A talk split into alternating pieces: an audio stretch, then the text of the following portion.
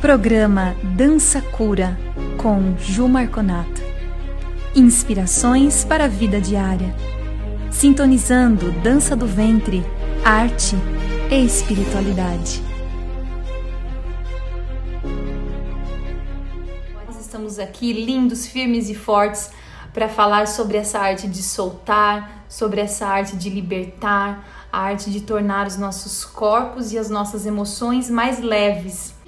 Um sábio é aquele que não permite mais que o outro tome conta da sua própria paz. Sou eu que me torno assim o assado. Sou eu que escolho isso ou aquilo. Sou eu que decido o meu estado emocional hoje. Quando eu digo só por hoje, eu escolho estar em paz. Ele é ele, ela é ela. Eu não sou aquela pessoa, então eu não tenho como controlar o que essa pessoa vai fazer, pensar, sentir. Ele é ele, ela é ela. E eu aqui, dentro das minhas possibilidades, dentro da minha consciência, eu preservo e cultivo a minha paz. E tem uma frase de Buda que também merece que nós façamos uma repetição constante, que ele fala o seguinte: nem o fogo, nem o nascimento, nem a morte podem apagar as nossas boas ações. Então, uma vez que eu tenha uma ação bondosa, positiva, sincera, partindo do centro do meu coração, ninguém pode me tirar. Ninguém pode me tirar essa essa graça de ter agido dessa forma. Siddhartha Gautama fala que milhares, milhares de velas podem ser acesas a partir de uma única. E essa vela, ela não será, o brilho dessa vela que acendeu as outras, não será diminuído ou encurtado. Aquele que acendeu uma vela e passa isso adiante, a vela dele não vai apagar. Às vezes nós nós nos seguramos, né? Fala assim: "Ah, eu não vou falar aquilo para aquela pessoa, senão ela vai ficar convencida". O uh, que, que interessa se a pessoa tá convencida, se ela não tá? O problema é dela, como ela recebe aquilo que eu tô falando. O importante é aquilo que eu faço, o importante é aquilo que eu falo. Importante para quem? Para mim, né? Na minha vida, na minha história. Isso é importante porque é aquilo que eu posso cuidar, né? Dentro do meu contexto, da minha vida, da minha individualidade.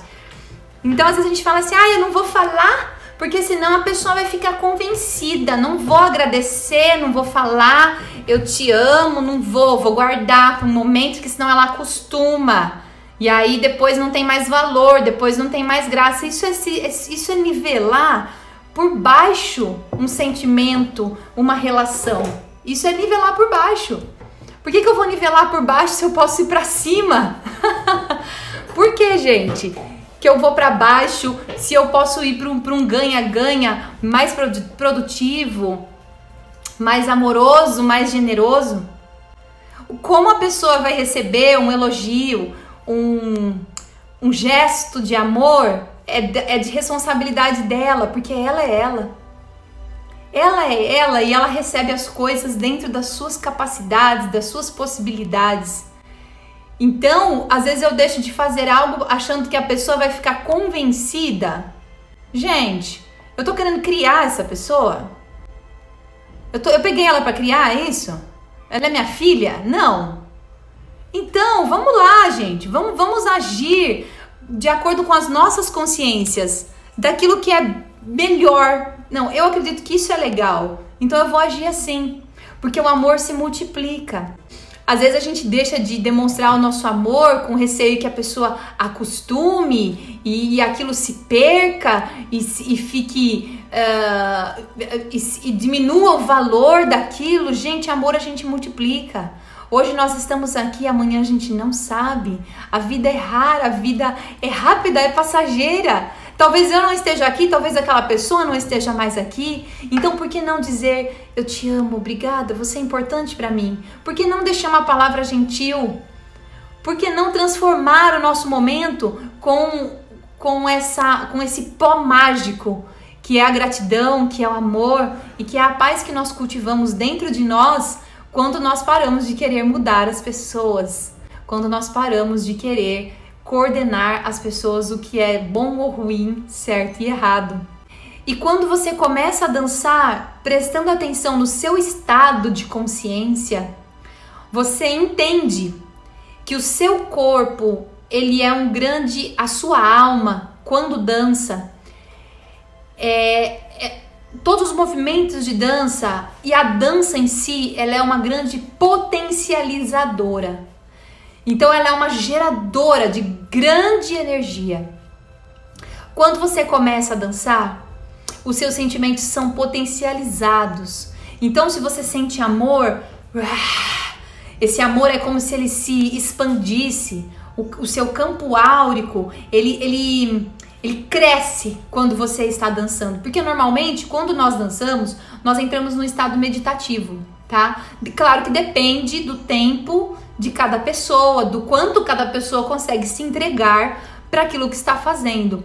Mas quando você começa a dançar ou tocar um instrumento, isso serve para quando você toca um piano, quando você está completamente imerso naquilo, naquilo que você está fazendo, quando você está pintando um quadro e, e, e aqui, existe essa, essa ligação profunda entre você e o momento presente, entre você e a arte. Então, primeiro você respira fundo, sente, saboreia o sentimento, transforma no seu corpo e potencializa através da dança. Esse é um processo poderoso que nós fazemos através da dança meditativa. Quando nós nos propomos a dançar, algo mágico acontece ao nosso redor. Por isso que quando nós estamos diante de um público, nós somos responsáveis pelo potencializador e catalisador energético que nós nos transformamos. Eu não posso ser só um catalisador de energia e pegar tudo que existe naquele ambiente para mim, mas eu posso me tornar uma potencializadora de algum sentimento que eu esteja vivenciando.